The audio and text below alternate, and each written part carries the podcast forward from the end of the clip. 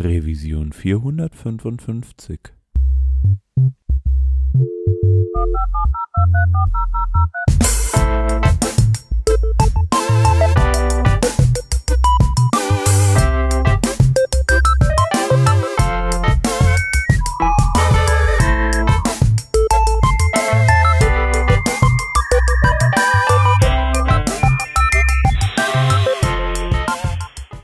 Hallo und herzlich willkommen zur Revision 453 vom Working Draft. Wir sind heute insgesamt zu viert. Dabei ist die Vanessa. Hallo. Servus. Ich bin der Hans und wir haben zwei Gäste, mit denen wir uns heute unterhalten. Da ist zum einen der Thomas mit dabei. Hallo Thomas. Hallo zusammen. Und der Roland. Hi Roland. Hallo. Schön, dass ihr mit dabei seid. Wir steigen gleich ein und zwar mit einem äh, Thema zu einem Content Management System, nämlich dem Thema Zulu CMS. Da können wir schon gespannt sein. Ähm, vorher wollte ich kurz darauf hinweisen, dass ihr uns natürlich, wenn ihr möchtet, gerne unterstützen könnt. Zum einen natürlich bei Patreon, patreon.com slash workingdraft und zum anderen aber auch ähm, mit einer Werbung, wenn ihr möchtet. Sprecht doch mal ähm, entweder die Leute bei euch auf der Arbeit an oder kommt auf uns zu und wir senden euch ein paar mehr Informationen dazu zu. Alles klar. Das war auch schon der kleine Werbeblock für uns und dann würde ich sagen, fangen wir doch mal so an, Roland und Thomas, dass ihr euch einfach mal kurz vorstellt, weil ich glaube, ihr wart noch gar nicht dabei. Roland, möchtest du vielleicht einfach mal anfangen? Ja, gerne. Also, es freut mich erstmal hier zu sein und dass ihr diesen Podcast macht. Ähm, ich komme hier aus Duisburg, bin Roland. Man kennt mich vielleicht von Never Code Alone. Da setze ich mich für Softwarequalität und soziale Projekte ein, fordere auch Arbeitsschutz in der IT. Und ansonsten bin ich eben halt PHP-Freelancer mit dem Schwerpunkt Testing und Refactoring und arbeite jetzt seit etwas über einem Jahr mit dem Zulu CMS. Fantastisch. Äh, ein, ein Anwender also.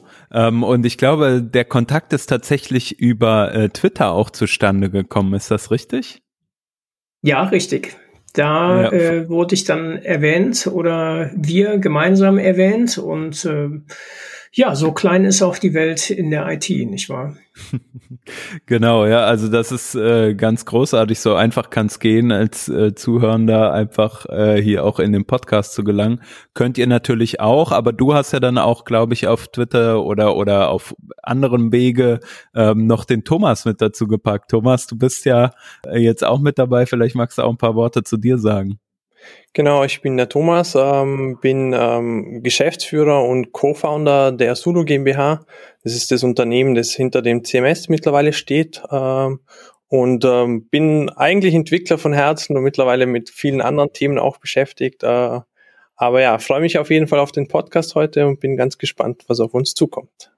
Sehr schön. Ähm Cool. Ja, äh, wie gesagt, äh, toll, dass ihr dabei seid, auch so über Twitter, dass, dass wir das so äh, klar gemacht haben. Ähm, jetzt wollen wir heute mal über das äh, Zulu CMS sprechen. Ich glaube, wir haben ja in der letzten Zeit, äh, Thomas, du hast es eben, glaube ich, erwähnt, ne, mal über das Neos CMS gesprochen, aber auch schon in der Vergangenheit natürlich über das ein oder andere CMS. Ähm, und jetzt äh, geht diesmal mal um Zulu. Äh, vielleicht Thomas, du als, als äh, derjenige, der da auch äh, in der, ja, in der Entwicklung des CMS ähm, seit Anfang an dabei ist, willst du vielleicht mal ein bisschen erklären, was ist Zulu eigentlich? Genau, also da muss ich dann vielleicht wahrscheinlich noch ein bisschen ausholen, aber grundsätzlich in Zulu, äh, wir bezeichnen uns am liebsten als Content Management Plattform.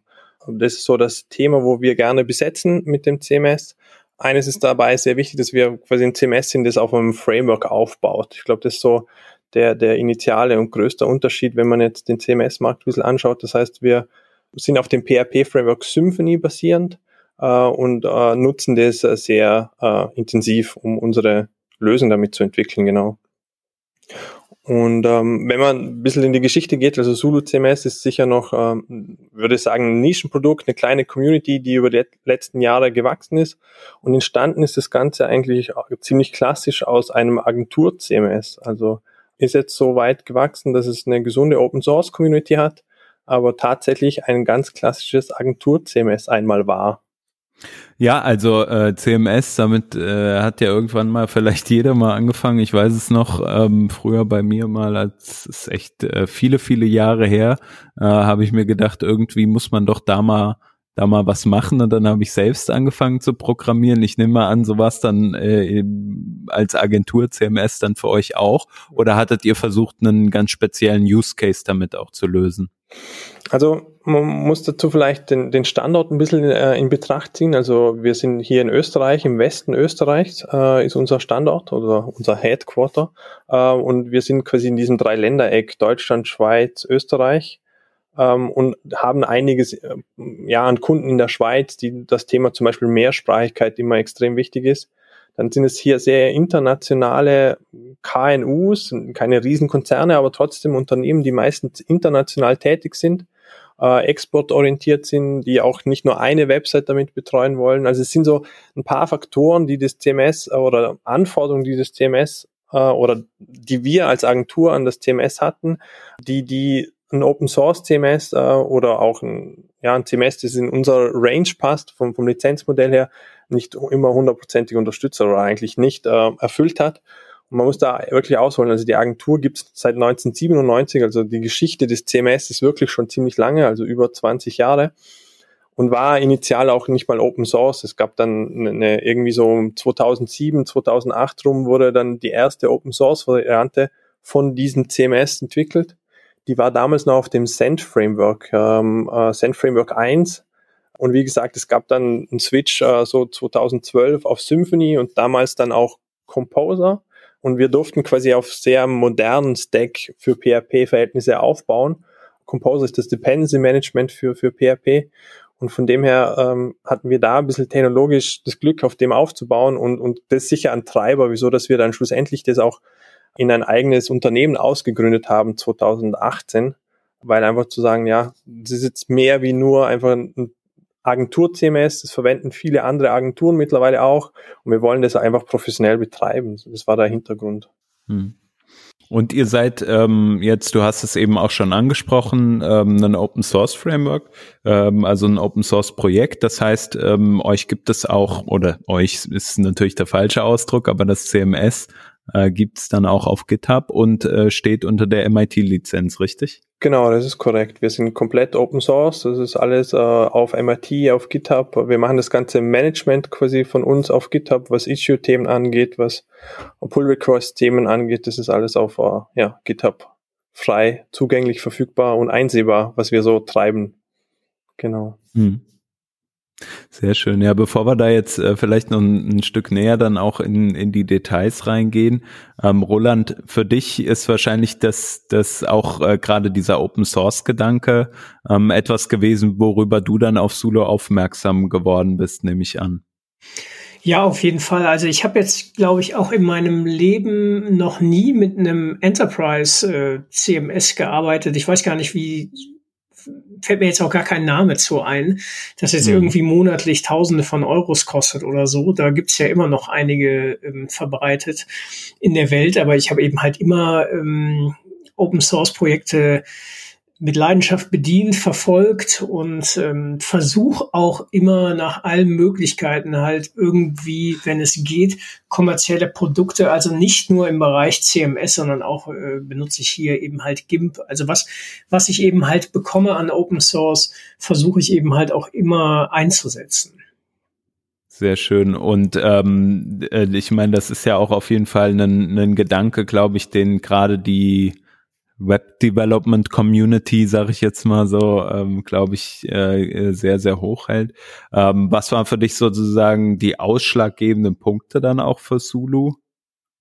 Also ehrlich gesagt habe ich die Never Code Alone Seite als äh, ja, beginnender Symphony-Entwickler bin ich spät drin eingestiegen, auch erst in der Version 4, ist auch gar nicht so lange, dass ich damit losgelegt habe. Die habe ich praktisch so plain halt gebaut aus einfachen, aus einem einfachen Layout heraus und wollte das eben halt dann irgendwann mal mit einem Content Management System versehen, um jetzt irgendwie mal neue Events von mir zu machen. Wir hatten ja damals eben halt auch so größere Meetups gemacht, wo wir eben halt mit Live-Coding immer versucht haben, gute Arbeitgeber zu präsentieren, was eben halt jetzt mit Corona weggebrochen ist.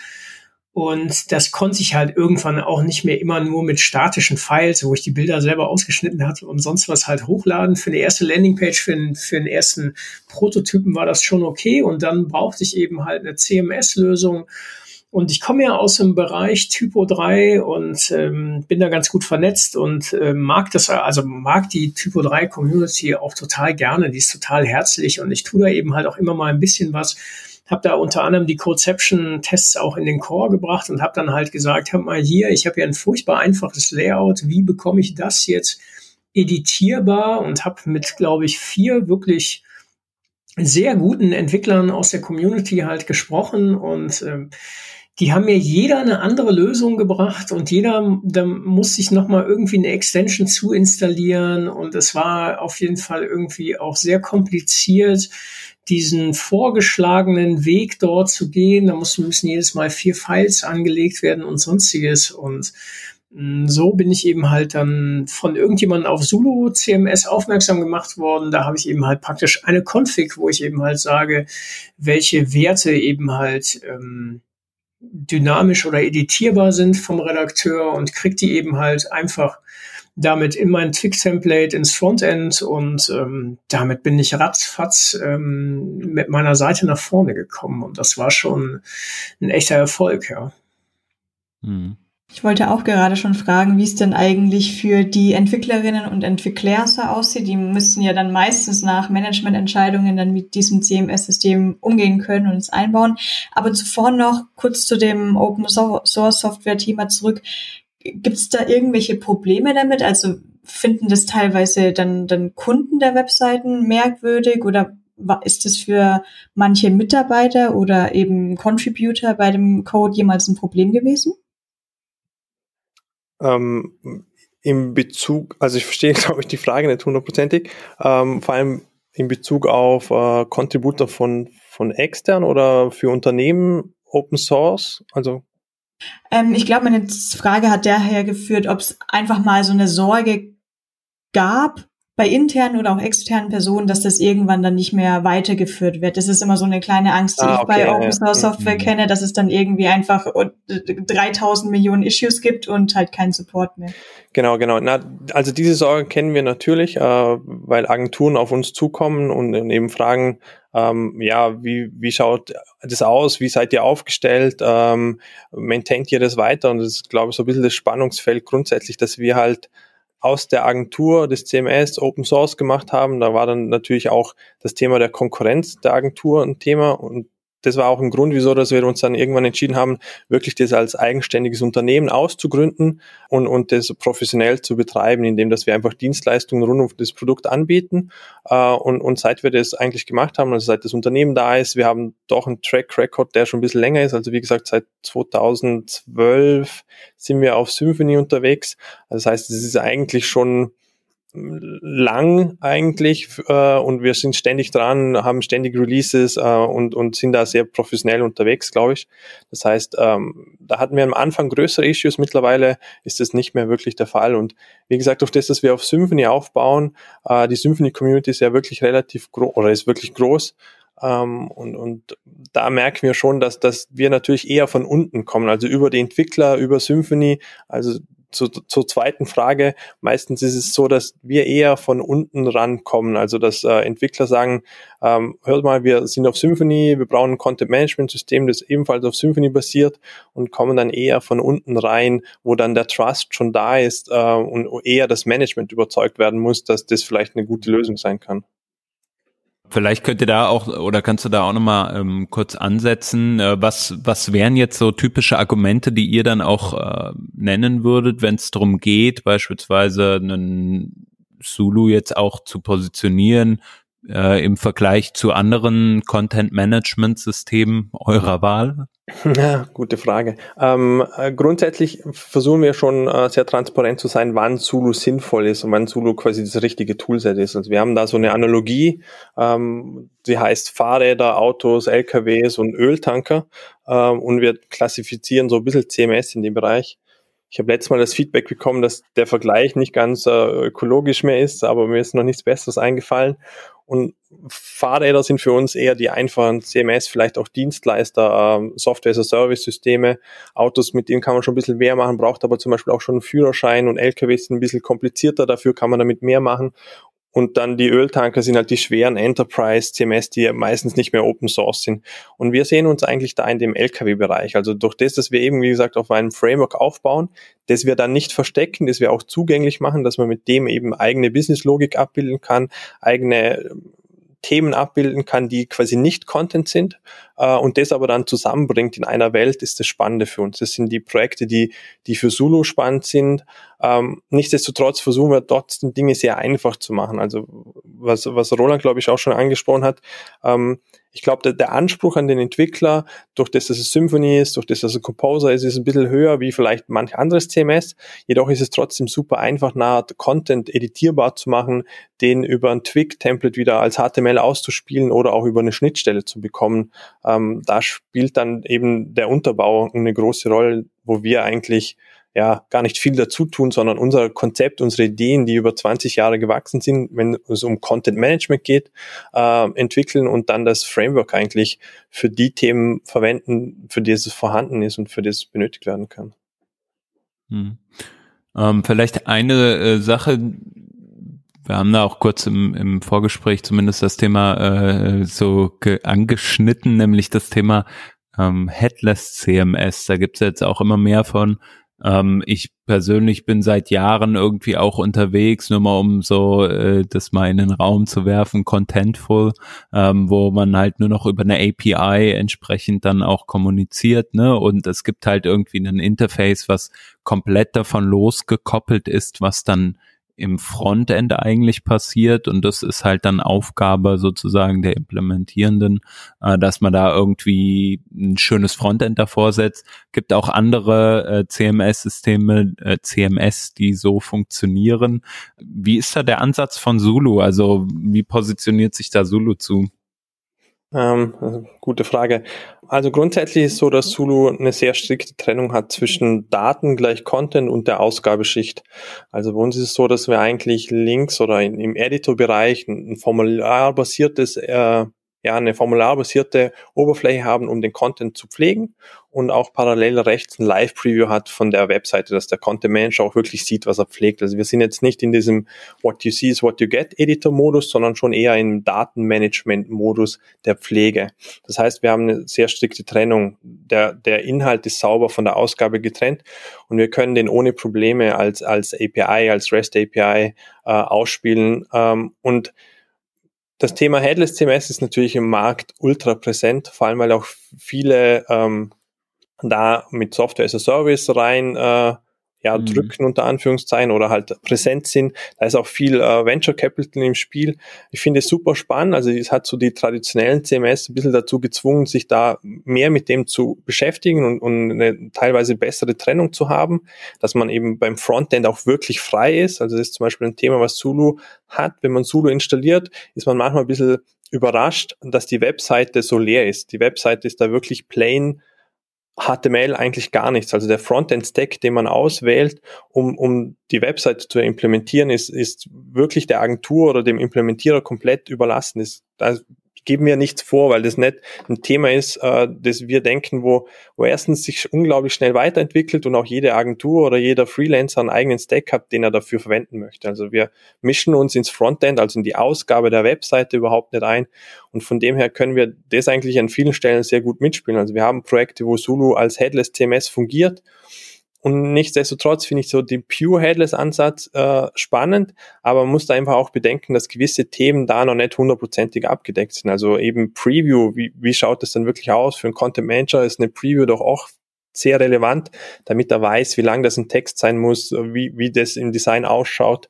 Oder auch das Thema des, des Cachings, das Thema der Asset-Verwaltung. Das sind halt Themen, das traditionelle, unter Anführungszeichen, CMS, die einen decoupled Ansatz fahren, also einen entkoppelten von Content und, und Datenhaltung äh, schon auch können und immer noch ihre, ihre Berechtigung haben, finde ich. Also ich finde super spannend, dass die so ein bisschen den Markt aufwühlen. Man muss sich aber einfach den Einsatzbereich, glaube ich, gut überlegen, wann ein Headless CMS wirklich sinnvoll ist ähm, und wann doch ein, auch ein modernes Decoupled CMS die Dienste tut. Ja, ähm, Vanessa, wie ist das bei dir eigentlich mit dem Einsatz von äh, Content-Management-Systemen? Ist, ist bestimmt das deinen Alltag als äh, Developerin? Aktuell nicht mehr. Ich bin ja äh, aktuell in dem äh, in einem Startup mit gerade mal zwei Entwicklern. Das heißt, ich habe noch nicht mal YAML-Dateien, in denen Übersetzungen drin steht. Ich schreibe die einfach schön ins HTML rein. Mhm. Also da gerade ein sehr stressfreies Leben. Äh, davor hatte ich ja tatsächlich ein ziemlich großes Projekt mit einer Codebase, die, ich wollte jetzt gerade raten, ich glaube, ich weiß gar nicht, wie viele Jahre die alt war. Und da gab es auch noch ein äh, CMS-System namens Core Media 9. Mhm. Ich kann allerdings auch dazu sagen, es gab da wirklich eine ganze Gruppe, die hat sich darum gekümmert, damit das so funktioniert, weil ich weiß jetzt nicht, wie lange ich da gebraucht hätte, mich da komplett reinzuarbeiten. Und ich erinnere mich aber auch da dran an dieses, an dieses Problem der, der Previews. Das war jetzt kein Headless CMS oder sonstiges, aber trotzdem, dass man da immer in dem aktuellen CSS vielleicht schon die Sachen auch tatsächlich sehen kann, vielleicht auch in einem CSS, das noch gar nicht deployed ist oder einer anderen Struktur. Habt ihr dann Pläne, dass man irgendwie auch bei einem Headless CMS in irgendeiner Art und Weise eine Preview sehen könnte für die Editoren? Hm, also es ist grundsätzlich so, dass wir ja meistens ähm, eben äh, schon eine Preview auch haben, eine HTML-Preview. Ähm, und, und da gibt's auch unterschiedliche Ideen. Also diese Preview ist quasi auch erweiterbar, dass man sagen könnte, ich, ich nehme ein anderes Rendering-Engine und schicke dir die Daten und äh, mache die Preview äh, über, über das, keine Ahnung, Node-basierte Frontend-Rendering-Setup. Ähm, da weiß ich von einem Projekt, das auf jeden Fall damit experimentiert hat. Also ja, unser Ziel ist dann schon, dass selbst wenn, wenn Zulu im Headless-Modus ist, eine Preview irgendwie vorhanden ist, damit der Content Manager das auch wirklich ähm, ja, bewerten kann, was er da pflegt. Hm, in dem konkreten Projekt, was wir dann auf Zulu ähm, implementiert haben, da ging es um eine Intranet-Lösung, wo quasi ein React Frontend war, das aber quasi trotzdem von Zulu gestartet wurde. Und da konnten wir dann relativ einfach das in unsere Preview einbauen. Ähm, da waren eben das Thema, dass es viele Schnittstellen gab, dass vielleicht äh, direkt aus der React-App andere Sourcen, also andere Datenquellen angesprochen wurden und, und diese React-App quasi sehr interaktiv war und das Internet quasi einfach eine gewisse applikativen Charakter hatte. Darum haben wir uns dafür diesen Headless-Ansatz äh, entschieden und der hat echt super funktioniert soweit. Mhm. Was mir jetzt ansonsten dazu einfällt aus der Sicht von Frontend-Entwicklern, was ich natürlich immer dann quasi als erstes mache, äh, ist einfach ein Example-Projekt. Und ich gehe jetzt einfach mal davon aus, ich möchte morgen gerne Sulu ausprobieren. Was mache ich denn da eigentlich? Wohin gehe ich da? Mhm. Genau, also da ist der Weg ganz klar auf unsere Webseite und von da aus auf die äh, Dokumentation beziehungsweise Download-Bereich. Wie gesagt, unser das ist so ein bisschen ein zweischneidiges Schwert. Unser eigentlicher Anspruch an, an die Entwicklung ist, dass wir eben eine professionelle PHP-Umgebung haben, also mit Composer ähm, eine vernünftige Entwicklungsumgebung aufbauen kann. Und danach wird aber sehr einfach, weil wir danach sagen, okay, der Content den Content pflegbar zu machen, sind eigentlich zwei Dateien. Das eine ist eine Definitionsdatei, äh, eine sogenanntes XML-Template, das definiert, wie der Content ausschaut oder wie der gepflegt werden soll, Entschuldigung, nicht ausschaut. Das heißt, da geht man von einem Design aus und definiert halt, hier kommt die Headline, hier kommt eine Bildergalerie, hier gibt's vielleicht ein Zitat, äh, an irgendeiner Stelle werden dann irgendwelche Blöcke, die wiederverwendet werden, noch definiert. Und das ist der erste Schritt. Also ich definiere im Prinzip in einem XML-Template die Pflegemaske für den, für den Content Manager. Und der zweite Schritt ist, dass ich Twig Templating verwende. Twig ist äh, die, äh, ja, die, die Symphony Twig äh, oder die Symphony Template Sprache. Und mit dieser Template Sprache kann ich dann quasi die Daten, die der Content Manager eingibt, äh, in eine HTML-Repräsentation geben. Also das sind die, die zwei Schritte, die man eigentlich machen muss, um, um quasi zu einer Ausgabe zu kommen. Genau. Also einmal Definition und auf der anderen Seite quasi die Repräsentation äh, in den zwei Dateien, die dann unter Versionskontrolle sind. Also das ist zum Beispiel auch ein Thema bei uns. Wir hatten einfach früher sehr oft Schmerzen, wenn, wenn Konfigurationen in Datenbanken standen, also Migrationen von einer Version auf die nächste oder von Production auf Staging und umgekehrt. Und das sind so ja, Konzepte und Ideen. Bei uns gibt es keine Konfiguration in der Datenbank steht, sondern es steht immer alles unter Versionskontrolle ähm, und, und ähm, kann so auch nachvollzogen werden, wenn welche Änderungen wo deployed werden und welcher Stand wo steht. Äh, darum sind zum Beispiel eben die Definition von solchen Templates äh, ist eben in einem XML-File, das bei uns unter Versionskontrolle liegt. Mhm. Wenn ich jetzt zum Beispiel aber gerade nur ein Fahrrad bin und ich möchte es für mich selber ausprobieren, bevor ich eben vielleicht äh, mein Management oder mein Team davon überzeugen möchte. Es gibt ja doch hin und wieder, es klingt immer alles so simpel, man installiert mal kurz ein CMS, aber spaßeshalber habe ich es ja auch hin und wieder gemacht, weil ich dachte, es wird jetzt professionelles Side-Projekt von mir und ähm, bin dann aber hin und wieder schon einfach von einem vor dem Moment gestanden, okay, wie mache ich denn jetzt eigentlich diese Translations? Also wie mache ich denn jetzt mehrsprachig mhm. und wie mache ich dies und das? Ähm, genau, ich Moment eine Frage nach der anderen. Wie stelle ich das mit mehrsprachig genau ein? Okay, bei uns gibt es das Konzept von sogenannten Web Spaces. Ähm, das ist quasi das Konzept der Mehrsprachigkeit. Auch das ist wiederum ein XML-Datei. Ich weiß, ähm, es gibt ein paar in der Community, die gern hätte, dass das YAML sind. Irgendwie kommt aus unserer Geschichte, dass das halt XML ist. Das heißt, man hat ein Detail, da definiert man einfach, dass es auf dieser Seite äh, Deutsch und Englisch gibt. Äh, und ab denen ist und dann gibt es ein initiales Kommando, um das äh, zu initialisieren und ab dem ist diese Seite mehrsprachig äh, pflegbar. Aber bei uns ist es auch so, dass das, ähm, da muss ich wahrscheinlich ein bisschen in das Content Modeling ausholen. Grundsätzlich besteht eben so ein Webspace gleich Webseite aus einem Seitenbaum. Das heißt, es ist so Typo 3 äh, Seitenbaummäßig. Und dieser Seitenbaum ist aber quasi in sogenannten Dimensionen äh, vorhanden. Das heißt, jede Sprache ist eine Dimension und jede Seite gibt es eigentlich schon äh, in den anderen Sprachen, die ist quasi noch nicht mit Content befüllt. Das heißt, ähm, um eine Sprache anzulegen, ist wie gesagt diese Definition vorzunehmen, welche Sprache man hat, welche das auch die Default-Sprache ist, wie zum Beispiel auch eine Sprache in der URL erkannt wird. Also da gibt es eine URL-Detection, äh, die dann einfach definiert werden muss. In den meisten Fällen ist es einfach eine Prefix äh, vor der eigentlichen URL der Seite. Und äh, wie gesagt, das passiert auch in einer XML-Datei, die diese Webspaces definiert. Und ähm, so macht man dann eine Seite mehrsprachig oder n-sprachig eigentlich. Dann habe ich die zweite Frage, die ist vielleicht ein bisschen, bisschen doof. Ich entschuldige mich jetzt schon mal dafür, aber ich habe ja, wie gesagt, sehr... Keine also, doofen Fragen. Ähm, selber kaum CMS verwendet. Ähm, wenn ich jetzt zum Beispiel eine Seite habe und ich möchte da Bilder drauf packen, dann habe ich die meistens irgendwie bei Cloudinary oder sonst wie geladen. Bei einem CMS kann man auch Bilder hochladen. Ja. ähm, Gibt es denn Einstellungen, dass man die in unterschiedlichen Arten und Weisen zum Beispiel noch auslies, ausliefert mit diversen Filtern oder gecroppt? Genau, genau. Also Zulu hat ein, ein zentrales Asset Management. Äh, das heißt, äh, wie gesagt, es gibt ne, die Möglichkeit, mehrere Webseiten damit zu verwalten. Und trotzdem ist es wichtig, dass wir gewisse Dinge zentral haben. Also Benutzerverwaltung, Asset Management sind so Dinge, die natürlich dann zentral sind, nicht pro Webseite unterschiedlich. Ähm, und in dem zentralen Asset Management kann man die Assets mit nach Kollektionen organisieren, kann da die unterschiedlichen Assets Medien, äh, Bilder und Dokumente hochladen.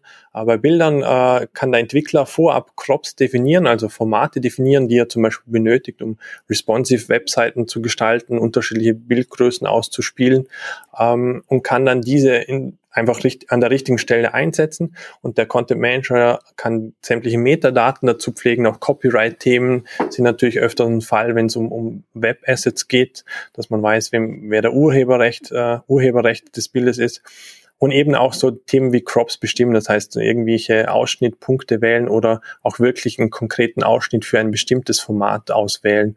Äh, das ist Thema, das das CMS natürlich lösen muss, äh, unserer Meinung nach. Sollte ich ähm. denn dann, sorry, ein was noch, Hans, sollte ja, ich denn noch, sollte ich dann noch mehr doofe Fragen haben? Gäb's Wie gesagt, quasi, es gibt keine doofe Fragen. sollte ich dann noch mehr so überaus überragende Fragen haben, ähm, Gibt es eine Möglichkeit, euch zu erreichen? Äh, ja, also primär äh, ist unser Slack-Channel der, der äh, initiale Kontakt, äh, wo äh, viele Entwickler, also äh, irgendwie so 1200 Entwickler sind jetzt in dem Slack-Channel ähm, und da sind auch eigentlich meine Jungs während Arbeitszeiten auch angehalten, wirklich Support zu geben. Und ich glaube, das ist, ähm, ich hoffe, Roland kann das bestätigen. Ähm, eines unserer Assets ist, dass wir wirklich ähm, sehr zeitnah und quasi auch wirklich von äh, ja, Core-Entwicklern, wobei das Thema Core-Entwickler immer ein bisschen komisch ist, aber von Entwicklern, die sich sehr lange mit dem Thema beschäftigt haben, auch wirklich Feedback bekommen. Das ist für uns äh, ja eigentlich eines der wichtigsten Assets, um eben auch die Community nachhaltig zu wachsen und schauen, dass professionell und Sulu richtig eingesetzt wird, weil Sulu ist ein sehr flexibles Content-Management-System und Flexibilität führt dann manchmal auch zu Komplexität, logischerweise. Und da gibt es auch mehrere Wege, die, äh, die ans Ziel führen und ähm, da ist es echt ein Beraten, den Slack-Channel zu joinen ähm, und äh, einfach mal eine Frage zu stellen. Wir sind eine ganz herzliche und äh, liebe Community, hoffe ich mal. Roland? Ja, das kann ich auf jeden Fall bestätigen. Du musst und, das jetzt bestätigen. Ich äh, bestätige das auch sehr gerne. Es sind tatsächlich, aber es ist ja auch ganz klar, die, ähm, die Jungs da haben eben halt hunderte Projekte und Probleme gesehen und wahrscheinlich auch die Dinge, in die wir ähm, also Vanessa und ich reinlaufen, auch ähm, schon ähm, so oft gesehen, dass eben halt da auch die, die kleine Standardantwort und wenn es Cache löschen ist, ja, ähm, halt direkt auf Abruf haben. Was ich aber nochmal zu, kurz zum, zur äh, Mediengalerie hinzufügen wollte, also die generell muss ich sagen, dass Solo äh, sehr innovativ ist für Redakteure, dass die eben halt äh, oft sagen so, hey, das ist, das ist wirklich cool hier, ich kann hier mit Drag and Drop eine Menge machen, ich habe eine intuitive Oberfläche und ich persönlich bin von der Mediagalerie total begeistert, denn ich ähm, bin praktisch als Redakteur ich kann nicht Bilder einfach so in in den Root-Folder hochladen, sondern bin immer daran, ich muss den halt immer in einen Ordner packen. Ja, und äh, ob dieser Ordner jetzt alles heißt, ja, das mag mal dahingestellt sein, aber grundsätzlich bin ich eben halt schon ähm, dazu ein wenig angeleitet, mich an eine vernünftige Struktur oder das eben halt an die richtige Stelle zu packen. Und dann ist es eben halt so, dass wenn ich ein Bild irgendwo auswähle, ich aber praktisch die letzten Bilder, die hinzugefügt worden sind, alle so angezeigt bekomme, obwohl die sich halt in Ordnern befinden. Und das ist echt ein Brett, was diese Pflegbarkeit angeht. Ähm, da würde ich dann auch noch mal gerne, also es gibt die ähm, Seite zulu.rocks da ist ein Demo-Projekt, in das kann man sich auch einfach mal einloggen und da einfach mal selber irgendwie einen Artikel ändern oder ein Bild ändern oder sich eben halt einfach mit Zulu einfach mal in das Backend einloggen und eben halt schauen, wie das geht. Ich glaube, die ist auch mehrsprachig und ähm, hat eben halt so ein ganz gutes ähm, gute Konfiguration für Use Cases, die man eben halt so am Anfang hat. Und ich habe eben halt auch noch mal eine kleine Videoreihe auf YouTube veröffentlicht, die man unter Never Code Alone bekommt, wo man eben halt auch praktisch vom leeren Ordner bis zum fertigen Projekt halt ähm, sieht, wie ich eben halt Seiten damit entwickle, was eben halt ganz gerne geschaut wird und ähm, da ähm, guckt da einfach mal drauf, wenn ihr damit starten wollt.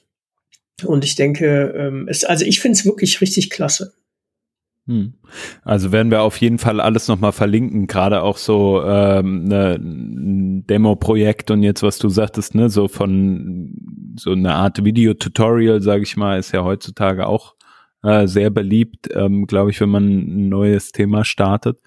Äh, mich würde aber auch nochmal aus deiner Anwenderperspektive, Roland, interessieren, wenn ich das richtig verstanden habe, es gibt ja die Möglichkeit auch, ähm, ja, das Content Management System durch Extensions zu erweitern. Ist das richtig? Ja, das heißt in dem Kontext Bundles, aber es ist genau das, was, was in WordPress Plugin oder bei Typo 3 Extension, es gibt eben genau so Erweiterungspakete gibt es auf jeden Fall, ja. Ja, ähm, cool. Also gibt's da auch irgendwie so, sagen wir mal, so Standard, ich erinnere mich jetzt einfach mal ganz früher bei Typo 3 gab's halt irgendwie dann den einen Formbilder ja, oder, äh, sowas, ja. oder, äh, genau. Gibt's das bei Zulu auch? Hast du da irgendwelche Lieblingsbundles, ähm, äh, die du empfehlen kannst? Also man muss bei mir vielleicht nochmal verstehen, dass, ähm, oder was ich eben halt auch als USP dieses ähm, von Zulu sehe, ist eben halt, also ich bin schon Symphony-Developer und habe eben halt auch ähm, eine Rutsche Symphony-Projekte und bin auch im Bereich E-Commerce halt in vielen Teams unterwegs, die eben halt Symphony-Projekte halt als ich sage jetzt mal, äh, Full-Stack-Projekte komplett ohne Content-Management-System oder sowas halt laufen haben und dann eben halt sagen, hey, es gibt hier Redakteure, es gibt hier Marketing, die würden ganz gerne den Slider, da würden sie Bilder tauschen oder sonstiges eben halt tun. Wie schaffen wir es eben halt,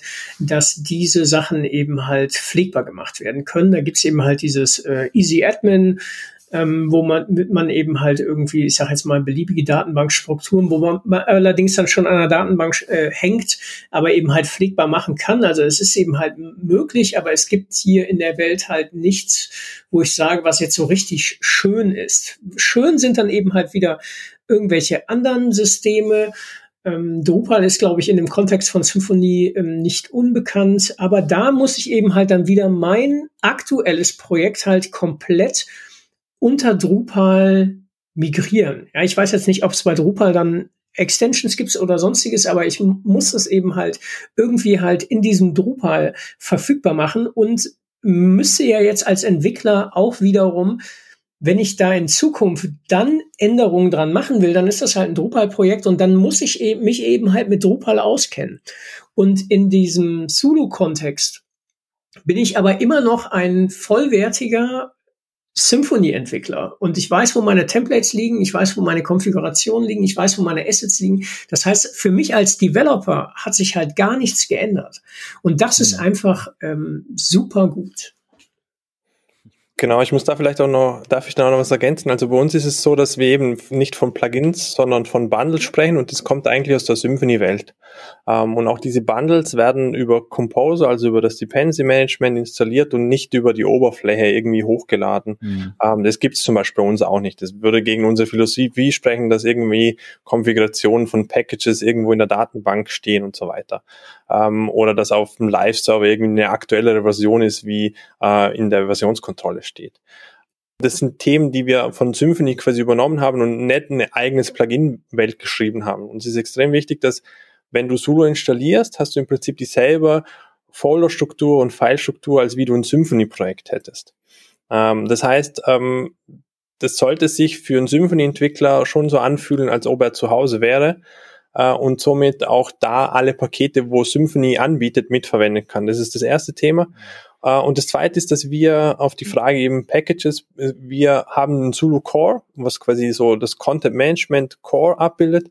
Und dann gibt's auf unserem GitHub Repo noch einige andere Bundles. Da gibt's eben zum Beispiel so einen Formbuilder für einen Content Manager, uh, der einfache redaktionelle Formulare damit bauen kann. Und auch hier ist dann wieder so die Brücke, irgendwann werden die Formulare extrem komplex und aufwendig und interaktiv und dann ist vielleicht besser die Symphony Forms Komponente zu verwenden und gar nicht irgendwas in Zulu zu suchen. Und das ist meistens auch für uns so, wenn wir Support geben in unserem Slack-Channel, das Schwierige. Ist es ein Zulu-Thema oder ist es ein Symphony-Thema, wo wir quasi auf die richtige Dokumentation in Symphony zeigen müssen? Sagen, hey, macht mhm. das the Symphony Way äh, und das ist, ist gut so, das ist Best Practice das ist manchmal schwierig zu erklären, weil es wirklich halt dieselbe Struktur hat, wir auf diesem Framework aufbauen und dieses Framework auch nicht verstecken, sondern ganz transparent äh, damit gearbeitet werden kann. Äh, das ist, glaube ich, manchmal auf den ersten Blick und gerade CMS oder wenn man CMS hört, ähm, auch aus dem Gespräch jetzt gerade, da hat man so eine Vorstellung, wie ein CMS funktioniert und was ein mhm. CMS kann und wie die Schmerzen mit einem CMS schon waren in der Vergangenheit.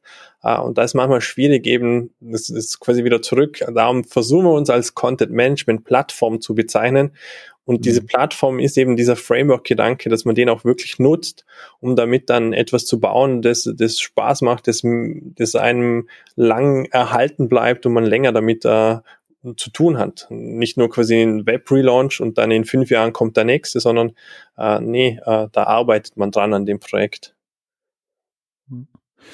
Wenn ich jetzt auch an die heutige Zeit des Frontend-Developments äh, denke mit, mit Vue.js oder, oder React und ähnlichen Konsorten, ähm, dann ist es ja häufig so, dass man auch über Themen redet, wie zum Beispiel irgendwie Static Site Generators ähm, oder so Hydrated Pages, ich weiß nicht genau die Fachausdrücke äh, dafür, wo man praktisch alle Daten schon direkt auch mit im, ins, ans Frontend ausliefern kann, gar keine äh, asynchronen Requests mehr machen muss, um etwas mh, mm, ja darzustellen. Äh, jetzt kenne ich das hauptsächlich halt aus dem Node.js-Hintergrund, mit einem Node.js-Hintergrund, mit einem Node.js-Server, wo man dann auch ja, dieses JavaScript schreiben kann, was sowohl im Frontend läuft, aber ähm, halt auch auf dem Server. Ähm, wie würde man denn sowas bewerkstelligen mit Zulu oder braucht man das vielleicht in dem Kontext gar nicht? Hm. Ich würde jetzt dazu tendieren zu sagen, dass man in dem Kontext wahrscheinlich noch ein bisschen mehr oldschool unterwegs ist oder traditioneller. Also wir sind schon so, dass wir natürlich ähm, Server-Side-Rendering, PHP ist Server-Side-Rendered und da dann auch oft mit Caches arbeiten, um die Performance natürlich hinzubekommen. Also ähm, ich habe letztes Mal einen Tweet gelesen, es ist eigentlich PHP äh, vor 90 Jahren wieder, äh, in den 90ern oder so. Also Server-Rendered ist ja PHP grundsätzlich das meiste. Es ist ein Spannungsfeld zwischen Innovation und, und quasi dem Thema, dass, dass ich nicht immer jedem Hype folge, ist für mich so ein bisschen ein Thema. PHP ist, ist wahrscheinlich, äh, ah, ist schwierig zu sagen, wie ich das äh, ausdrücken soll. PHP ist sicher nicht ähm, Hype gerade und modern und, und alle Jungen, die anfangen zu programmieren, programmieren lieber in JavaScript oder Node oder was auch immer.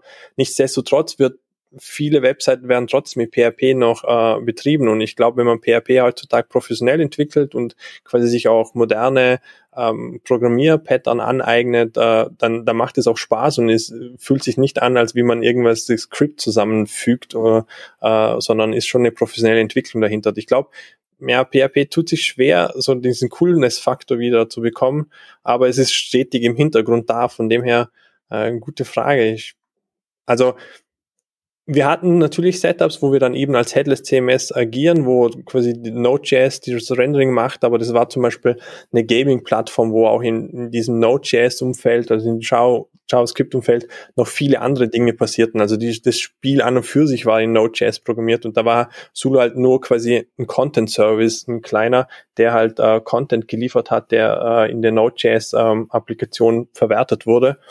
Ähm, da würde ich das wahrscheinlich einfach nicht im PHP oder in unserem Umfeld sehen. Das äh, ist dann wirklich einfach von, von den Anforderungen her was anderes, beziehungsweise auch vom Skillset, die man benötigt, von den Entwicklern her. Hm. Vielleicht da ganz kurz als Zwischenhinweis nochmal auf unsere Revision 446 State of the Art PHP 2020 haben wir da besprochen äh, mit dem Sebastian Bergmann auf jeden Fall auch äh, super interessant, ähm, weil natürlich auch PHP sich seit den eben angesprochenen 90er Jahren natürlich nochmal einiges verändert hat, auch wenn es gerade vielleicht nicht so äh, so das hipste Kind am Block ist, so ungefähr. Mhm. Ähm, aber äh, das heißt ja nicht, dass, dass man da nicht dennoch ähm, ähm, tollen Code mitschreiben kann, ne, der auch äh, ähm, all das erfüllt, was man sich vielleicht wünscht. Ähm, total, total. Ich, ich sehe ich genauso. Also äh, früher zu meinen aktiveren Zeiten als Entwickler hatte ich so eine eine, eine, habe hab ich mir selber aufgelegt, jedes Jahr eine neue Programmiersprache zu lernen. Ähm, und da habe ich wirklich mir relativ viel angeschaut, von, von Scala über, über Go, unterschiedlichste Sprachen, auch unterschiedlichste Konzepte. Und, und PHP ist wahrscheinlich wirklich nicht die schönste Sprache, aber wenn ich das Tooling anschaue, das Setup, äh, wie man effizient damit arbeiten kann, äh, bin ich da immer wieder zurückgekommen und finde es für das, was wir machen, also in der Webentwicklung schon schon eine, gut, ein gutes Setup, eine, gute Umgebung und äh, ähm, ja auch mit Symphony und auch Composer dann 2012 oder so war war dann wirklich ein großer Schritt nach vorne, wo einfach viel professioneller wurde, die ganze Entwicklung im PHP-Umfeld und auch mehr Spaß gemacht hat, damit professionelle Web-Applikationen, Digitalisierungsprojekte zu bauen äh, und nicht unter Anführungszeichen gesagt, Script-Kiddie-Dasein zu leben. Ja, das hat sich, mhm. glaube ich, schon gewandelt. Mhm. Aber man ist immer noch mit, mit Argumenten auch oft konfrontiert, die quasi eben aus den 90er, 2000 sind, wo man quasi so, ja, PHP professionell wird dann oft eher belächelt und ist dann immer gleich Java oder der New Kid on the Block Node.js da und PHP lebt so irgendwo dazwischen und ist aber auch nicht tot zu bekommen, habe ich so das Gefühl. Mhm während es ja relativ viele gehypte Frontend-Frameworks und JavaScript-Sprachen und Dialekte gerade gibt, gibt es so einen Aspekt der Webentwicklung, der wahrscheinlich immer noch nicht ernst genommen genug wird. Und das ist ja an sich das HTML und das semantische HTML. Also die, die Anzahl der Div-On-Clicks ist, glaube ich, recht hoch so generell leider. Aber jetzt möchte ich ganz kurz nochmal auf einen Punkt zurückkommen, den wir vorhin schon mal angesprochen hatten. Und ich glaube, du hast es sogar schon erwähnt. Jetzt ist mir im Nachhinein nur nochmal direkt an den Kopf gekommen. Das semantische HTML. Wenn ich jetzt ein Bild oder etc. hochlade. Es ist ja oft so bei uns Frontend-Entwicklerinnen und Entwicklern, dass wir selber immer vorm Editor stehen und da stehen und überlegen H1, H2, äh, Section, äh, Aside, Section, Note, Footer, keine Ahnung. Aber wenn ich das falsch mache, naja gut, es ist in Git drin, das ist mein Code, ich, ich fix das später und sowas. Allerdings, wenn es mir das Tool quasi nicht ermöglicht, dass es semantisch werde, dann, äh, das geht jetzt aber schon gar nicht. Ist es durch im Zulu CMS auch sichergestellt, dass die Editoren die Möglichkeit haben, einen Alt-Tag dazu zu setzen, einen Titel zu setzen und eben alles andere richtig zu setzen. Also es ist leicht gemacht, nichts falsch zu machen. Ich würde jetzt einfach sagen, ja, weil, äh, also es sind so zwei Aspekte, die jetzt da spielen. Es ist einmal quasi die Developer Experience, meiner Meinung nach, die so ein, ein Thema ist, das für uns wichtig ist, aber auch die User Experience des Content Managers. Und was bei uns zum Beispiel oft noch kommt, ist die Frage, also bei uns ist zum Beispiel nicht erlaubt oder es geht nicht im Standard, ein Bild in den Texteditor äh, rein zu basteln, äh, sozusagen. Also der Texteditor ist für uns für HTML und die Semantik des HTMLs äh, verantwortlich. Und wenn ich ein Bild neben den Text platzieren möchte, dann, dann habe ich einen eigenen Content Type, heißt es bei uns, wo ich ein Bild auswählen kann und dann dem Bild auch noch sagen, wie ich gerne das positionieren möchte. Das heißt, der Entwickler, der Frontentwickler hat eigentlich völlige Freiheit über das, wie er was platziert, wie er was implementiert im HTML, weil er die Daten bekommt und nicht HTML des, der, der Content Manager irgendwie schon zusammengebastelt hat. Thema responsive, das Bild richtig positionieren, das richtige Bildformat positionieren, aber auch eben das Thema Headless, was wir eben schon angesprochen haben. Ich möchte semantisch wissen, dass das ein Bild ist oder dass das eine Bildergalerie ist, damit ich das in der App auch richtig darstellen kann. Und wenn die Bilder einfach im Texteditor drin hängen, kann ich damit nicht viel anfangen. Ähm, das heißt, es ist uns extrem wichtig, eben semantischen Aufbau zu haben, äh, dem Content Manager trotzdem aber eine Freiheit zu geben. Ähm, das passiert dann meistens eben über diese Content-Blöcke.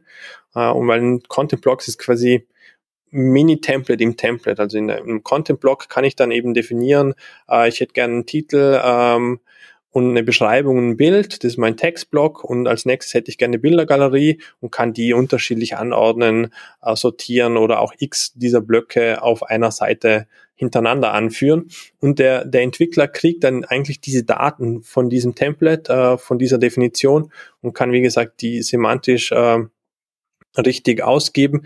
Das zwingt natürlich auch den Frontend-Entwickler dazu, weil das System an dieser Stelle einem nicht viel abnimmt, sondern nur die saubere Trennung macht, dass eben der H1-Tag äh, richtig gesetzt wird oder dass äh, ähm, ja die, die Semantik des HTML-Aufbaus wirklich sauber ist, weil Zulu macht in dem Fall nichts, wenn es um das HTML oder JavaScript-Aufbereitung geht. Ja, da würde ich gerne auch noch mal was ergänzen. Und zwar ich als Entwickler, ähm, also wenn wir jetzt zum Beispiel mal diese, äh, dieses Plugin Geschoss WordPress sehen, ja, ähm, es ist natürlich total schön, dass ähm, Leute das äh, einfach installieren können und auch in, in ganz vielen äh, Web-Frontends einfach äh, sich praktisch ihren, ihren Blog initial einsetzen können. Und ähm, ich war jetzt vor kurzem hier beim, was heißt vor kurzem vor äh, Corona noch bei einem WordPress-Meetup hier mal in Düsseldorf und es ist halt unglaublich, was Leute, also die, also wenn Redakteure vollkommene Freiheit haben, was die in so ein WordPress alles reinziehen. Ja, da haben sie dann eben halt ein Plugin, um Bilder nebeneinander darzustellen und dann noch ein Plugin, das um die Bilder einen Schlagschatten rum macht und dann ein weiteres Plugin, mit dem man noch den Rahmen dieser Bilder farblich gestalten kann. Und diese drei Plugins machen all ihre ähm, Stylings inline im HTML. Ja, also die Rendering-Zeit ähm, ist eine, äh, was, was, was den Browser angeht, ist da halt eine totale Katastrophe und ähm, Leute, die, also viele Leute, die einfach WordPress, ich sag jetzt mal, User sind, ähm, die wissen überhaupt nicht, was die sich da eben halt alles reinholen. Und das ist eben halt auch immer etwas, was mir eben halt immer Sorgen macht, wenn ich eben halt ähm, CMS-Systeme halt benutze, dass das HTML nicht exakt so ist, wie ich das als Entwickler gerne hätte, sondern da ist eben halt nochmal irgendwas drum, nochmal irgendeine ID als Diff drumherum gerendert oder sonstiges. das ist einfach schlimm. Und ähm, das habe ich bei Zulu eben halt nicht, weil ich eben halt diese Daten, also weil, weil die Dinge, die ein Redakteur einpflegt, auch wenn er ein Preview hat oder sonstiges, die werden mir einfach als Entwickler, als Daten in äh, welcher Form auch immer übergeben. Aber da ist eben halt nichts anderes drin als die Texte und Bilder oder die Dinge, die er eben halt eingepflegt hat. Und das ähm, Prinzip von Zulu, also so wie ich es kennengelernt habe, ich habe ja eine Woche äh, mich bei den Zulu-Jungs, bin dann da hingeflogen, äh, weiß ich noch, dass ich da zum ersten Mal in meinem Leben in tatsächlich im Schnee gelandet bin, ja, und damit gar nicht gerechnet habe, völlig überrascht war, hier als äh, Rheinländer auf einmal mit 40 oder 50 Zentimetern Schnee und äh, dachte, äh, da, da, da kommt man nie wieder weg. Ja, äh, dass man eben halt Daten zentral pflegt. Das heißt, wenn ich auf meiner Seite als Redakteur ein Event pflege, dann hat das Event eben halt irgendwie eine Location, ein Datum, eine Uhrzeit, irgendwelche Speaker, Sponsoren, Anfahrtsbeschreibungen oder eben halt so Dinge, die ähm, so ein Event eben halt an Informationen braucht. Und der Redakteur pflegt das eben halt immer auf einer praktisch Seite, kommt ihm zumindest vor wie eine Seite, äh, pflegt er zentral diese Daten. Und wenn diese Daten, ob ich jetzt auf der Startseite gebe ich eben halt nur irgendwie das Bildchen aus und den Ort und auf einer Übersichtsseite gebe ich eben halt vielleicht nochmal die kleinen Bildchen von irgendwelchen ähm, Themen aus, die da eben halt stattfinden oder sonstiges. Die Jungs von Zulu hatten mir eben halt anfangs ähm, mal erklärt, ähm, dass äh, sobald ein Redakteur, also wenn ein Redakteur halt redaktionellen Zugriff auf eine Startseite hätte, dann hättest du das Thema Content Management halt so ein bisschen verfehlt. Und ich musste da lange drüber nachdenken, weil meine Redakteure auch immer alles wie an einem Setzkasten würden die das ganz gerne ihre Seite eben halt äh, pflegen. Und ähm, tatsächlich, wenn man das eben halt trennt, dann ähm, werden alle glücklicher. Ja. Es klingt so, als ob bei uns immer Winter war. Nee, das nicht, aber das war schon, ich weiß, also ich weiß noch, dass ich hingeflogen bin und hatte hier auf meinen Terminkalender geguckt, ähm, und dann war eben halt irgendwie im Januar was frei, weil im Januar ist ja immer so ein bisschen saure Gurkenzeit. Ähm, wir sind ja dann alle geschafft vom Weihnachtsgeschäft oder also die Web Development ist ja auch irgendwie November, Dezember haben die eben halt ihr Jahreshoch und im ähm, Januar haben halt alle Urlaub und sind alle geschafft und keiner ist mehr da. Und dann habe ich mir eben halt auch den Januar eben halt so eingeplant, weil er eben halt frei war bei mir im Kalender. Und ich weiß noch, dass ich meine Mutter angerufen habe und gesagt hat, äh, hatte, ja, hier, ich äh, fliege ja jetzt eben halt dann auch übermorgen nach Wien oder nach Zürich war es, glaube ich. Und äh, die dann gesagt hatte, so, ja, wer weiß denn, ob du da überhaupt landen kannst? Das ist vollkommen an mir vorbeigegangen, dass da, glaube ich, letztes Jahr diese, diese schweren Schneestürme oder vor zwei Jahren, ich weiß gar nicht genau, wann es war, äh, waren und man äh, praktisch hätte gar nicht hier losfliegen können, um da zu landen. Ja, da war ich schon sehr überrascht. Ich habe auch gar, gar nicht so Klamotten für so einen richtigen Winter. Ich weiß noch, dass ich in den ersten Bus eingestiegen bin, da raus zu euch nach Dornbirn und an der zweiten Haltestelle halt irgendwie so ein Junge mit so einem Snowboard halt eingestiegen ist, ja, und kompletten Schneesachen. Also das war schon äh, eine Riesenerfahrung für mich, ja. Ja, für uns, äh, die wir hier im, im Rheinland wohnen, da ist das natürlich eher ungewohnt in Köln, hier wo ich wohne, da ist auch der Schnee, sag ich mal, den kann man auch äh, sei mal in den letzten paar Jahren, seitdem ich hier lebe, an einer Hand abzählen, die Tage, an denen der Schnee auf der Straße lag. Auf jeden Fall. Und es ist ja auch so, dass, also wenn, wenn die am Abend vorher ankündigen, dass am nächsten Tag Schnee ist, dann passieren bei uns ja schon richtig schwere Unfälle. In, in Dornbirn, da ähm, machen sich die Busse halt einfach Schneeketten drauf und die können da auch, und ich glaube, da baut überhaupt keiner einen Unfall, bloß weil es schneit. Ja. Um doch aber dann doch noch mal kurz äh, auf das Thema zurückzukommen, eine Sache, die mich nämlich noch interessieren ja, würde. Ähm, grundsätzlich ist es so, dass man ja heutzutage auch sehr, sehr viel ähm, Services, sagen wir mal, einfach in der Cloud laufen lässt. Jetzt seid ihr äh, ein, ein Content-Management-System basierend auf äh, PHP. Ähm, Gibt es irgendwie auch so vorgefertigte Container sozusagen, die man irgendwie schon verwenden kann, äh, auf die ihr hindeuten könntet, äh, um die in die Cloud zu pushen. Also wenn man jetzt irgendwie ein Docker-Image haben möchte oder etwas ähnliches, gibt's das schon?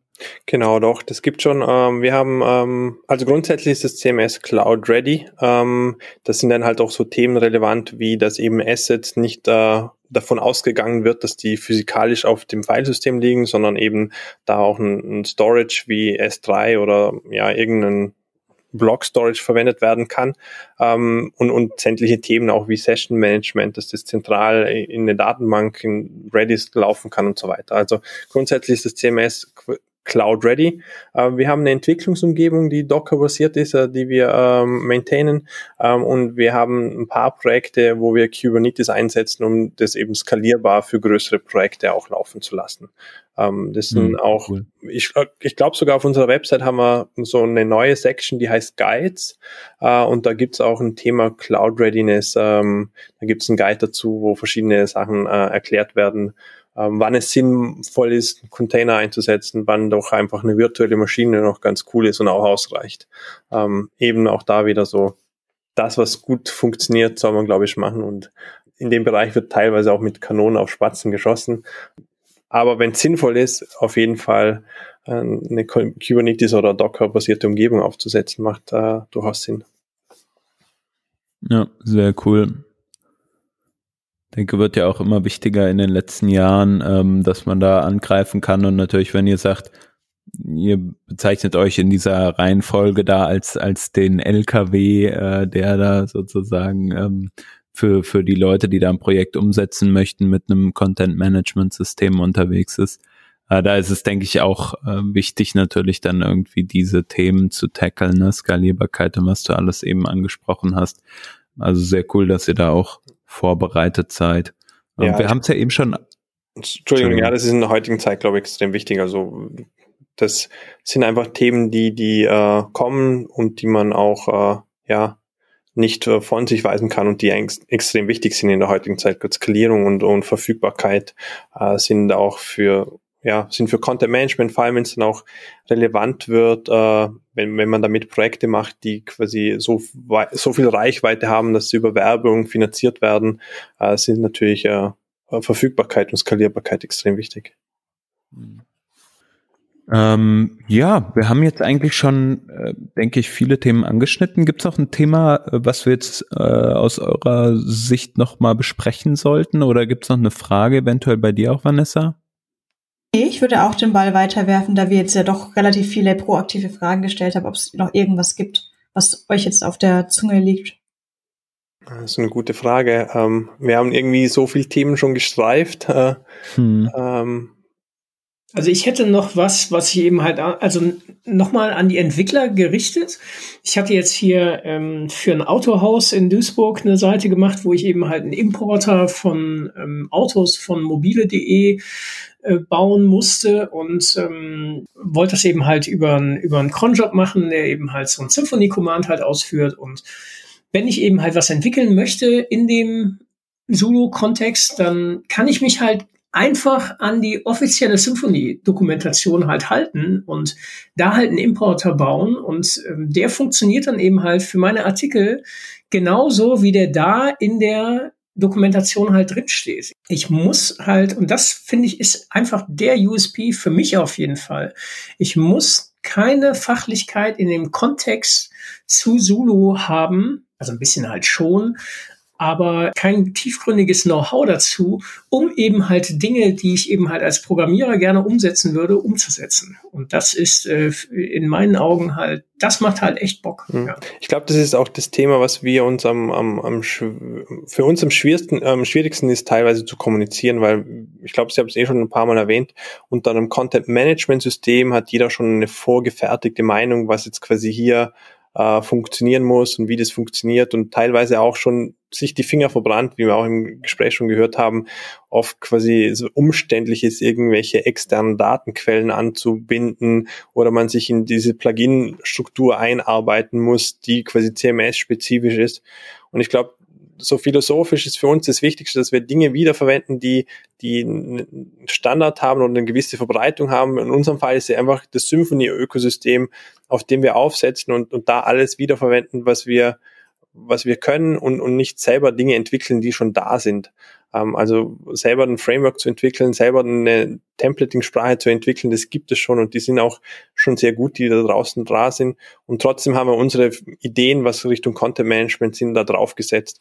Ich glaube, wenn das so ankommt bei den Hörern, dann, dann war das für mich schon super erfolgreich. Klingt komisch, weil es soll ja auch kein Verkaufsgespräch sein, sondern einfach nur erklären, wann Zulu vielleicht eine spannende Alternative ist zu den äh, CMS-Systemen draußen am Markt. Und der CMS-Markt ist ähm, teilweise extrem schwierig zu überblicken. Es gibt so viele Player und jeder verspricht, äh, was er alles kann. Ähm, ja, einfach mal vielleicht Zulu testen, probieren und äh, schauen, ob es einem in das Toolset passt auch. Ich glaube, das ist ganz wichtig. Wenn man sich im PHP vielleicht schon Symphony-Umfeld bewegt, ähm, dann ist es vielleicht wirklich eine spannende Alternative.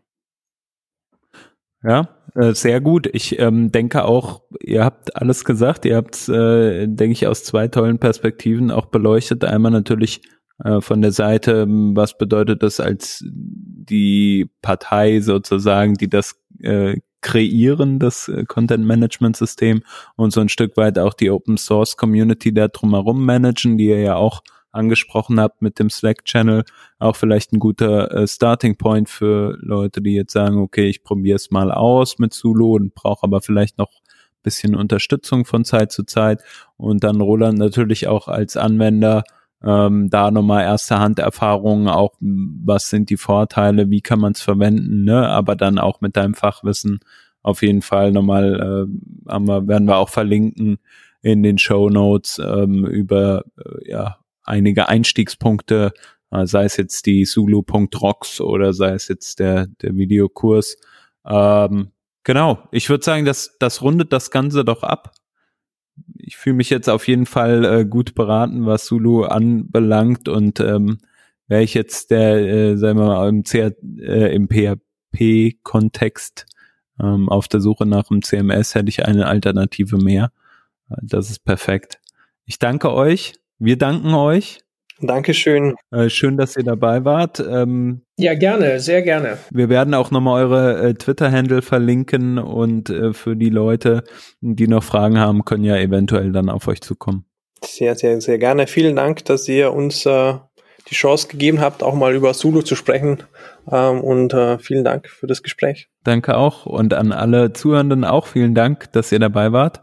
Ähm, wenn ihr Fragen habt, wie gesagt, schreibt sie uns auf Twitter, ähm, schreibt sie dem Roland oder dem Thomas auf Twitter und schreibt auch einen Kommentar unter diesen Blog-Eintrag. Danke, dass ihr dabei wart. Nächste Woche geht's weiter mit einem Thema. So, jetzt wird spannend. Habe ich natürlich nicht vorbereitet. Ah, genau. Aktuelle Entwicklungen im Node.js-Bereich. Da hatten wir es wieder, da hatten wir es wieder.